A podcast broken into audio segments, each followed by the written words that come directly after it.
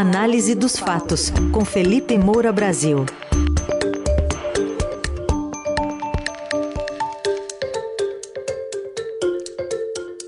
Hoje em destaque uma operação que ocorre neste momento em sete estados e no Distrito Federal.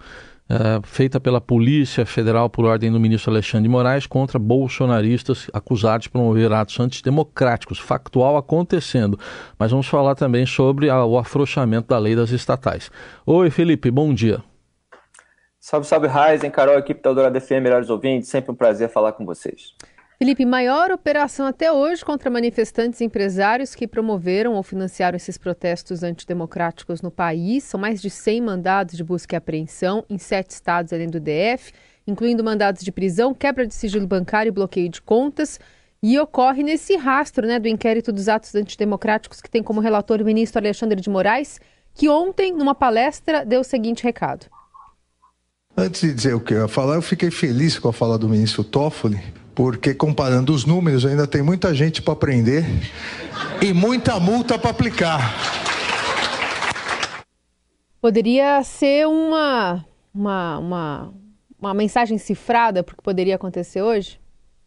É, ele prometeu e está cumprindo, né? E busca estrangular aí o financiamento desses atos que são considerados por ele como antidemocráticos em porta de quartel há muito tempo e não há uma operação direta contra essas pessoas que estão lá. Então é como se elas tivessem a liberdade é, de é, se manifestar até determinado ponto. E o que eu quero dizer é que o detalhamento dessa decisão vai deixar claro é, quem é que pode ser responsabilizado e punido e por quê.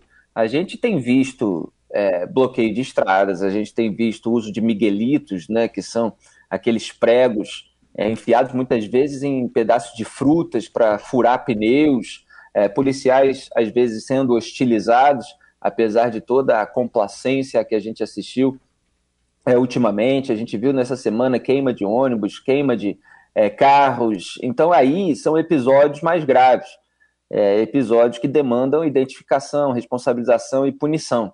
É, como isso se relaciona com empresários que eventualmente estejam fornecendo apoio para esse tipo de ato, é o que precisa ser devidamente esclarecido. É, então vamos aguardar os maiores detalhes, é, mas o Alexandre de Moraes está realmente disposto a, a punir é, as pessoas que estão mais envolvidas com esses, com esses atos que estão gerando baderna no país. É, o que eu lamento, por outro lado, sem evidentemente, eximir de responsabilidade essas pessoas, é que falte dos tribunais superiores brasileiros mais firmeza e esse tipo de pronunciamento, até com risadinhas, sobre corruptos e lavadores de dinheiro. Então, existe é, muita fibra contra é, aqueles que são considerados golpistas ou disseminadores de fake news e muita leniência com aqueles que roubam dinheiro público e agora com uma porteira aberta, pode ser que isso aconteça com maior frequência no futuro. Então vamos falar desse assunto agora, retomar um assunto que está vindo no noticiário desde a noite de anteontem, que é o afrouxamento da lei das estatais basicamente aquela quarentena que foi reduzida de três anos para 30 dias. E ontem o futuro ministro da Fazenda, Fernando Haddad, ele falou à Globo News e foi questionado sobre essa questão da lei das estatais e diz que só a lei das estatais, ela sozinha não é eficaz para combater a corrupção em órgãos de governo, em estatais, e apontou que somente um órgão de controle com autonomia seria capaz de cumprir efetivamente a tarefa, então defendeu o maior protagonismo da CGU a Controladoria Geral da União. Enfim, o que dizer dessa, desse afrouxamento que agrada muito também o Centrão, hein, Felipe? Bom, em primeiro lugar, Heisen, essa declaração do Haddad é de um descaramento, né? É que às vezes ultrapassa até o, os padrões é, do, do próprio petismo. É, você, para coibir crimes, você tem dois tipos básicos de medidas, que são as medidas preventivas que são feitas justamente para reduzir a possibilidade de que os crimes aconteçam. E você tem as medidas punitivas, que são aquelas que são tomadas depois que os crimes já aconteceram. Então, o que aconteceu com o afrouxamento da lei das estatais? Houve o afrouxamento justamente de uma medida preventiva. de uma medida que foi criada depois da revelação da roubalheira na Petrobras, justamente para reduzir a possibilidade de ingerência política que causou essa roubalheira. E aí o Haddad, diante é, do fato consumado de que essas medidas preventivas foram derrubadas, foram é, destruídas, ele fala assim: não, mas veja bem, isso não é suficiente. Nós precisamos de órgão de fiscalização. É o órgão que combate é, a, a, corrupção. o que, que as medidas punitivas têm a ver é, com a, as preventivas? É necessário que haja as duas coisas, sendo que as punitivas no Brasil já são motivo de chacota. Porque quando ele fala aí da Controladoria Geral da União, o chefe da CGU é, é, é, colocado no posto por indicação política. O Lula já tem um nome, inclusive, para indicar esse posto. O chefe da Procuradoria-Geral da República também é escolhido por indicação política, mesmo que com base ou não, como é, aconteceu durante o governo Bolsonaro, numa lista tríplice da categoria, quer dizer, numa eleição interna entre membros do Ministério Público Federal que colocam três nomes para o presidente escolher um.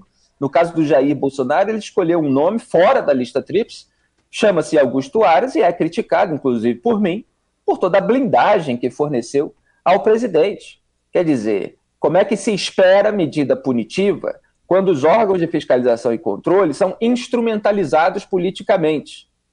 Então, assim, a medida preventiva era fundamental que existisse. E agora os políticos, que já instrumentalizavam os órgãos de fiscalização e controle, derrubaram a medida preventiva. Quer dizer, você abriu uma porteira para o tomar lá da cá, para o escambo e para, evidentemente, a corrupção.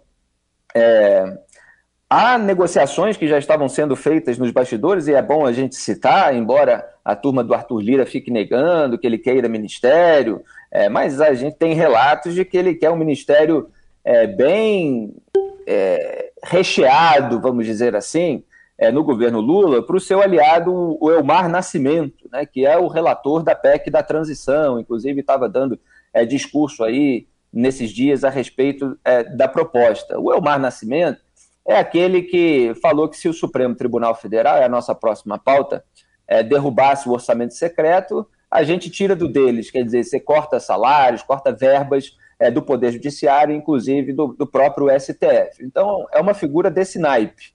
É, e em troca aí de um acordão que o Arthur Lira fez é, com o Lula antes é, da inserção daquela que já foi apelidada de emenda é, mercadante, é, o, a Câmara aprovou esse afrouxamento da lei das estatais. E o Arthur Lira também já anda dizendo é, que pretende conseguir aí um, um bom cargo para a relatora Margarete Coelho, que é do partido dele, do PP do Piauí, relatora é, dessa chamada emenda mercadante, né, dentro de um projeto anterior que já ampliava os limites de é, verbas de publicidade institucional das estatais, aí ela colocou é, no, no, fim da noite de, de anteontem é, é, essa redução da quarentena de 36 meses para 30 dias, para que pessoas com vínculo de campanha eleitoral, de partidos, etc., pudessem ser indicadas para cargos é, de poder nas estatais.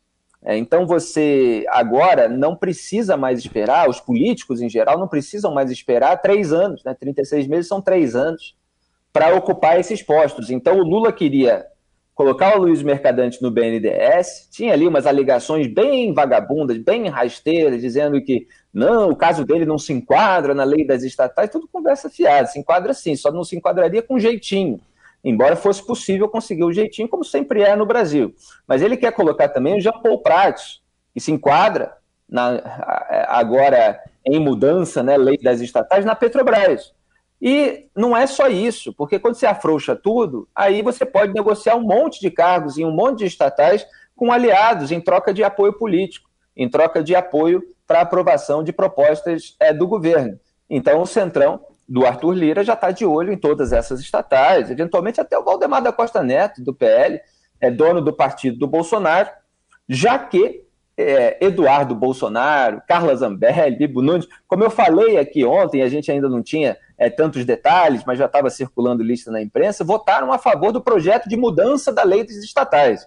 E aí o Eduardo, o distribuidor de pendrive né, na Copa do Catar, que insulta a inteligência, aposta na absoluta ingenuidade das pessoas, ele veio a público para dizer, não, veja bem, eu votei a favor da mudança, porque eu considero que nunca poderia um, alguém como mercadante é, assumir um, uma presidência de estatal. Então, no destaque, eu votei contra essa redução da quarentena de 36 meses para 30 dias. Só no destaque, todo mundo sabia que ia ser derrubado. Ele abriu a porteira, assim como outros bolsonaristas complacentes com o acordão é, do Lula com o Centrão, ao votar a favor do projeto de mudança. Você tem um governo eleito que, obviamente, está formando uma base e que está interessado em reduzir essa quarentena. Você dizer que votou a favor da mudança, não, que era para endurecer, com voto de quem? Então, assim, é mentira, é desinformação, é tentativa de engambelar as pessoas, porque tem uma conduta na prática e tem outra na retórica, e quer ganhar dos dois lados. Quer atender ali a liderança do partido, quer atender aos interesses do Centrão, que incorpora, embora se pose aí é, de grande direitista, liberal, conservador, republicano, democrático, tudo conversa fiada, e quer é, ganhar o apoio é, do eleitorado que entende que esse afrouxamento abre caminho para que o PT volte a fazer tudo o que fez durante os primeiros governos de Lula e Dilma Rousseff. É, Felipe, ainda sobre orçamento secreto, você entende que o Supremo deva liquidar a fatura e decidir é, de uma vez por todas, enfim, ainda essa semana, a questão da inconstitucionalidade das emendas de relator? Ou alguém vai pedir vista, ou vai ser lá para fevereiro essa decisão tomada pelo Pleno? Olha, Carol, como existe um centrão do STF em constante articulação com o centrão propriamente dito é, do parlamento, e inclusive com o Lula, é sempre o mais provável é que isso seja empurrado com a barriga, com algum pedido de vista, ou que haja aí um, um acordão pela modulação. É, é, obviamente, nem todos os ministros vão dar o voto tour que a Rosa Weber deu ontem, é aí que eu só não saúdo completamente, porque vem com três anos de atraso. Olha que nível chegou o Brasil. Que a ministra fala assim: o modelo em prática viola o princípio republicano e transgride os postulados informadores do regime de transparência dos recursos financeiros do Estado. É recoberto por um manto de névoas.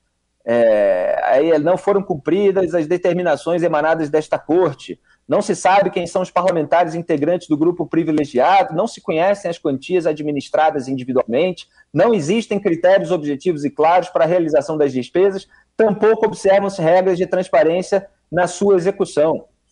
Não apenas a identidade dos efetivos solicitadores, mas também o próprio destino desses recursos acha-se recoberto por um manto de névoas, né? Esse trecho que eu tinha citado. Isso porque não há efetiva programação orçamentária. As dotações consignam elevadas quantias vinculadas a finalidades genéricas, vagas e ambíguas. Somente no momento do empenho, às vésperas da liquidação do pagamento, torna-se possível identificar quem será o beneficiário dos recursos e o objeto das despesas. Então, evidencia verdadeiro desvio de finalidade na distribuição dos recursos do orçamento a revelar uma estrutura legislativa incompatível com o desenho constitucional da separação dos poderes. Tudo, absolutamente tudo, que eu venho dizendo há três anos. E aqui o ouvinte da coluna Análise dos Fatos é testemunha. Agora, três anos depois, como assim? Olha, isso aqui está errado, isso aqui é inconstitucional, isso aqui está funcionando há três anos, sem que parlamentar deixe o nome do dinheiro, é para pegar o dinheiro do orçamento público, sem que se saiba qual é o valor que cada parlamentar está levando. Precisa o Estadão, com a sua excelente equipe de reportagem, desvendar o mecanismo para ver ação no Supremo, para depois de anos haver algum tipo de cobrança, enquanto eles vão dar lá dando um jeitinho para tornar mais transparente. Agora estão é, é, querendo votar nessa quinta-feira uma resolução justamente para alterar as regras do orçamento secreto, que nada mais é, nem preciso entrar em detalhes aqui, que uma tentativa de, de maquiar aquilo que é espúrio para ver se aquilo continua, quer dizer, se tudo muda para continuar exatamente como está. Ouvimos Felipe Moura Brasil aqui com a gente em mais uma coluna análise dos fatos que em instantes estará no radioadorado.com.br também nas plataformas digitais de áudio. Amanhã tem mais, obrigado, até amanhã, Felipe. Um grande abraço a todos, tchau.